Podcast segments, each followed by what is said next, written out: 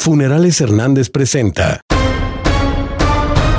Estas son las 8 de Ángulo Informativo. Perdió la vida a balazos un joven de 23 años en el municipio de Topia. Cuatro personas más resultaron lesionadas, entre ellos una niña de dos años.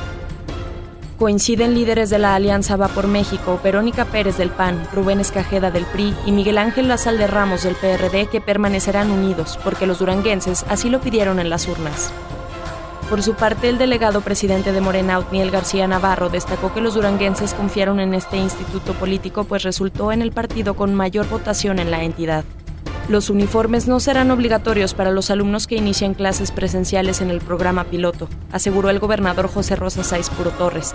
Iniciarán pronto las licitaciones para la elaboración de las prendas del próximo ciclo escolar. Se entregarán un millón de despensas durante 2021, 600 mil para desayunos escolares y 300 mil para el resto de la población, mencionó Elvira Barrantes de Espuro, presidenta del DIF estatal. Detener la entrega de ayudas en el proceso electoral fue muy lastimoso. Cambiar la siguiente gubernatura a un periodo de dos años se presta a un juego perverso de Morena para usar su fuerza federal en la elección de presidente nacional y gobernador. Es mayor el costo que el beneficio, señaló el regidor David Payán. Terminarán las conferencias diarias sobre casos de COVID-19 en Durango, igual que las federales. Ahora serán semanales. Cada lunes se informará lo relacionado con el virus.